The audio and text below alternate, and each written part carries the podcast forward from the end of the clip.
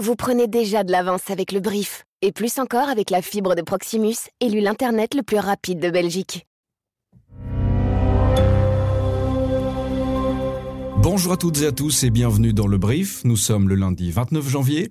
Voici notre regard sur l'actualité, l'essentiel pour celles et ceux qui ont l'esprit d'entreprendre.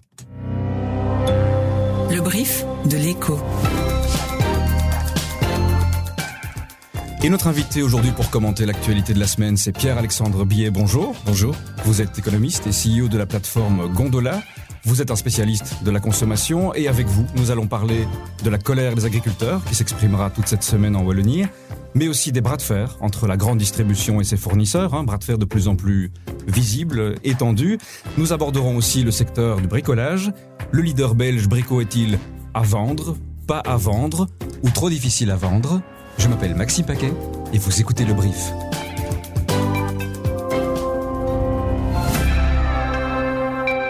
Pierre-Alexandre Billet, bonjour. Bonjour.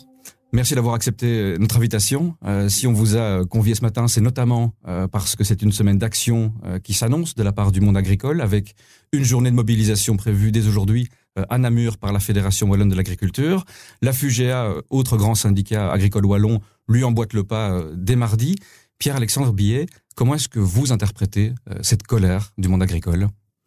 Alors, il y a deux choses. Il y a une réalité économique, c'est-à-dire que euh, il y a la totalité du secteur euh, alimentaire qui s'est, pour une grande partie, rendu dépendante de la grande distribution. Et la grande distribution aujourd'hui est malade et entraîne dans sa transition la totalité de la chaîne des valeurs, que ce soit l'agriculture, mais également d'autres pans de l'industrie, l'industrie des services, l'agroalimentaire.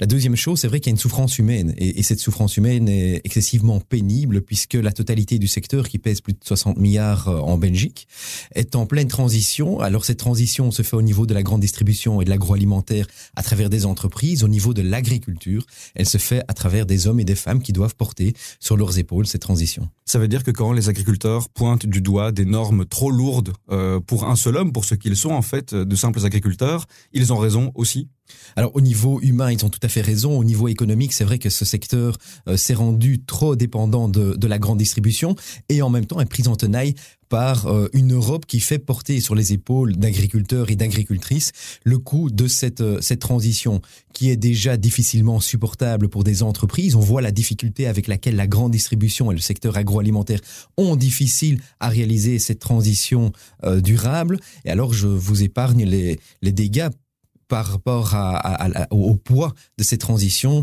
sur les épaules des, agriculteurs et des agricultrices. Il mentionne, ces agriculteurs, régulièrement, euh, le prix qui serait injuste euh, par rapport à ce que l'industrie est prête à leur payer. Comment est-ce qu'on fait pour sortir d'une lutte pour le juste prix entre agriculteurs, euh, distributeurs et producteurs de, produits transformés? Alors là où je diffère euh, fondamentalement euh, d'avis, c'est qu'il n'y a pas de bon ou de méchant dans cette histoire. Il y a un, système qui est un, système capitaliste. On a totalement libéralisé l'alimentation, tout comme on l'a fait pour le secteur des soins partiellement. Est-ce qu'une libéralisation totale des produits alimentaires et de l'agriculture, est-ce que ça tient la route? Pourquoi? Parce que le marché va toujours s'adapter. On voit aujourd'hui qu'il y a deux grands temps au niveau macroéconomique, c'est plutôt des formations d'oligopoles, des très très grandes entreprises qui à un certain moment ont un pricing power énorme et peuvent quelque part imposer presque euh, leur vision euh, du prix. Euh, et deuxièmement, il y a aujourd'hui, en même temps de, ce qui se passe par rapport à cette, consolidation, il y a une complexification qui est en train de s'opérer au niveau administratif et qui est très difficilement gérable pour l'individu qu'est l'agriculteur ou l'agricultrice aujourd'hui. Ça veut dire que selon vous, en libéralisant ce marché euh, depuis des décennies et en imposant aujourd'hui aux agriculteurs euh, de respecter des normes environnementales, on les a un peu oubliés, on a oublié leur réalité. Oui, tout à fait. C'est-à-dire que le marché euh, libéral s'adapte, l'individu ne s'adapte pas. Et cette transition, en tout cas beaucoup plus difficilement, cette transition durable s'opère beaucoup trop vite pour l'agriculteur qui, comment dire, qui a besoin de temps pour s'adapter à des nouvelles normes, des nouvelles manières. Et en même temps, pour la planète, cette transition se fait beaucoup trop lentement. La question de la juste rémunération des agriculteurs ne risque pas dans les prochaines semaines d'éclipser cet enjeu de durabilité selon vous? Si, si, tout à fait. C'est-à-dire que euh, le, coût de la transition euh, à court terme euh, prend le dessus sur les enjeux à, long terme. Il y a trop de souffrance à court terme, trop de souffrance humaine. C'est ça la complexité du problème aujourd'hui, c'est qu'effectivement, demander avoir des subsides pour du carburant, etc., c'est très difficilement compréhensible pour un mode qui est en pleine transition. Et en même temps, le monde aujourd'hui est hyper dépendant de notre agriculture locale. C'est une des premières choses qu'a sorti d'ailleurs Macron lors de la crise Covid, c'est nous devons euh, devenir autosuffisants en matière alimentaire. Et vous mentionnez euh, euh, Macron, soulignant donc aux, auditeurs qu'en France, la mobilisation des agriculteurs pourrait dès ce lundi bloquer les principaux axes vers Paris. Un siège de la capitale pour une durée indéterminée. Voilà ce qu'annoncent les deux principaux syndicats agricoles de l'Hexagone. Ils réclament des mesures supplémentaires de la part du Premier ministre français Gabriel Attal. Les bras de fer entre la grande distribution euh, et ses fournisseurs, les industriels de l'agroalimentaire, on, finirait presque par euh, s'y habituer à, ces bras de fer. Carrefour contre PepsiCo, Jumbo contre Haribo, Colruyt contre Mars. Ça coince, vous le savez, quand les fabricants réclament des augmentations de prix que les distributeurs jugent exagérées, avec régulièrement des rayons de supermarchés qui se vident de certains produits quand les négociations euh, s'enveniment. Pierre-Alexandre Billet, ces bras de fer, il faut apprendre à vivre avec, ou bien ils doivent nous inquiéter malgré tout? Alors ces bras de fer ont toujours existé, euh, c'est-à-dire qu'ils sont passés, on est passé de l'âge de bronze à l'âge de fer, et ces bras de fer sont de plus en plus euh, tendus. Euh, et quelque part, c'est logique. On a une grande distribution qui, par rapport à l'année passée, a une croissance négative, à peu près moins 2%. Alors comparaison n'est pas raison puisque les années précédentes ont été des très très belles années pour la grande distribution. Mmh. Mais néanmoins, c'est la transition à nouveau durable qui s'opère est un changement pour la totalité du secteur, que ce soit la grande distribution et ses fournisseurs. Pourquoi? Parce que la grande distribution et le secteur agroalimentaire qui, dont la plupart sont des sociétés euh, cotées, ont connu des belles croissances grâce à des croissances de volume. Et ces croissances de volume, à un certain moment, ne sont pas euh, illimitées. Et aujourd'hui, on a touché le, le, je dirais le fond du panier en matière de croissance de volume. Là, quelque part, vous nous dites qu'il y a un cul-de-sac pour la grande distribution. Alors, c'est un cul-de-sac et, ça n'en est pas un. C'est-à-dire que c'est le seul exercice auquel euh, nous sommes tous habitués dans le secteur de la grande distribution et qu'on maîtrise est la croissance de volume, négocier plus pour vendre plus, pour euh, faire en sorte que le consommateur achète plus. C'est fini ça alors ce, n'est pas fini. Justement, il peut s'opérer à travers une croissance structurelle des fusions, des acquisitions, mais plus de manière organique. Et c'est ce qu'on, au niveau mondial et certainement au niveau européen, c'est exactement ce qu'on voit aujourd'hui c'est-à-dire des fusions, des acquisitions, des sociétés qui se réorganisent. C'est ce qu'on a vu l'année passée avec euh, Metro, Macro, Match, Smatch, etc. Par contre, la création de valeur à travers une alimentation plus saine, plus locale, c'est un tout nouvel exercice auquel aussi bien les multinationales que les sociétés locales vont devoir euh, s'adapter. À vendre, pas à vendre ou bien trop compliqué à vendre. En fin de semaine dernière, nous vous annoncions dans l'écho que l'enseigne Brico était à vendre. L'entreprise a démenti dans la foulée, mais avec tout de même cette précision du CEO de l'enseigne Patrick Van den Je cite, Nous sommes en vente depuis 15 ans, mais il n'y a jamais eu d'offre. Pierre-Alexandre Billet, euh, ça veut dire quoi? Ça veut dire qu'on est face à un leader sur le marché belge du bricolage, hein, qui pèse 40% du marché, qui est tout de même en difficulté?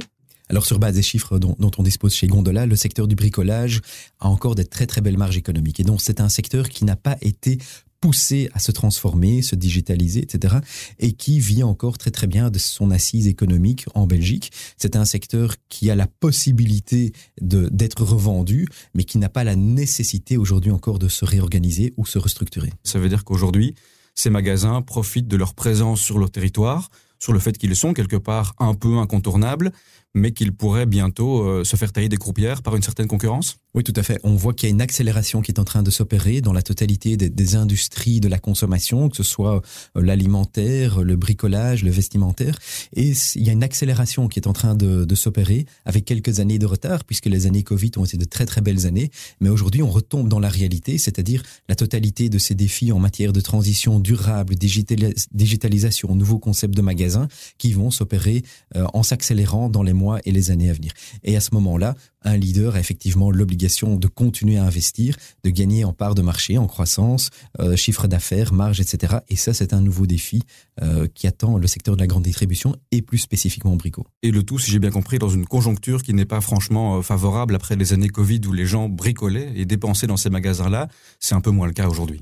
C'est-à-dire qu'il y a une forme d'inertie et un certain amont aussi de, de stock-up. Vous n'allez pas acheter chaque année des nouveaux meubles de jardin. Donc ce qui a été vendu en période Covid ne sera pas acheté pendant les 3, 4, 5 années à, venir. Et donc aujourd'hui, ce secteur qui a connu des très très belles années va devoir faire face à en même temps cette accélération des défis et simultanément à une forme de baisse, ou c'est pas réellement une baisse, mais en tout cas une stagnation de euh, réel de, de son chiffre d'affaires. Donc c'est de nouveau cette multitude de défis à laquelle va devoir euh, faire face aujourd'hui le secteur euh, du bricolage. On quitte les enjeux de consommation et grande distribution. Dans l'actualité internationale, trois militaires américains ont été tués ce dimanche dans une attaque de drone en Jordanie, attaque qui a aussi fait 25 blessés. Il s'agit des premières victimes américaines au Moyen-Orient depuis l'attaque du groupe islamiste palestinien Hamas contre Israël le 7 octobre dernier. Le président Joe Biden menace de représailles et désigne des groupes soutenus par l'Iran comme responsables de l'attaque de drone. L'Iran nie toute implication. La Chine vient, elle, de prendre des mesures pour essayer d'enrayer l'effondrement de ses marchés financiers. Concrètement, dès ce lundi, les ventes d'actions à découvert y seront fortement limitées. Il faut dire qu'en Chine, les autorités de régulation sont de plus en plus sous pression pour stabiliser le marché des actions. Plusieurs experts expriment déjà leurs doutes quant à l'efficacité de ces restrictions sur les ventes à découvert, mais le régulateur chinois a déjà annoncé d'autres restrictions sur les prêts de titres à partir du 18 mars prochain. À suivre cette semaine, une décision sur les taux attendus de la part de la Fed mercredi, suivi par la Banque d'Angleterre jeudi. Il y aura aussi une avalanche de résultats avec les géants de la tech, Alphabet, maison mère de Google, et Microsoft mardi, Meta, Amazon et Apple jeudi. Au rayon pharma, nous aurons les résultats de Novo Nordisk, Novartis et GSK mercredi, suivi de Sanofi, Merck et Roche jeudi. Je vous épargne l'inventaire complet, mais les résultats sont aussi attendus du côté bancaire et chez les majors pétrolières en fin de semaine. Du côté européen, un conseil se tient ce jeudi en vue d'approuver un fonds spécial de 50 milliards d'euros pour l'Ukraine. Le vote requiert l'unanimité et est une question épineuse. Lors du dernier Conseil européen de décembre, le dirigeant hongrois Viktor Orban s'était opposé à cette enveloppe de 50 milliards.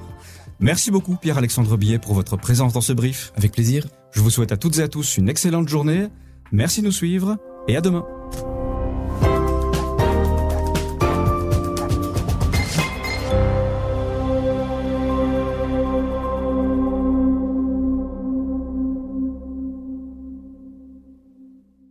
Avec la fibre de Proximus, téléchargez et envoyez des documents ou des fichiers volumineux en un clin d'œil ou écoutez des podcasts comme celui que vous venez d'entendre. Grâce à notre connexion Internet désignée la plus rapide de Belgique par le speed test d'Ocla, nous vous garantissons ainsi qu'à votre business les meilleures performances. Découvrez-en plus sur proximus.be slash businessflex. Intéressés? Nos 300 business experts sont à votre écoute. Proximus. Think possible. Les progrès en matière d'intelligence artificielle nous arrivent par vagues. Il ne faudra pas attendre longtemps avant que l'IA ne soit partout, intégrée aux différentes facettes de nos vies, le quotidien, le bureau, l'industrie, les soins de santé, etc. Est-ce que cela augmentera la productivité? Les problèmes complexes dans le domaine de la santé seront-ils résolus plus rapidement? Et l'IA garantira-t-elle une meilleure gestion du temps sur le lieu de travail? EY offre déjà un aperçu de cet avenir technologique. Découvrez nos articles sur l'IA via eco.be/en vue.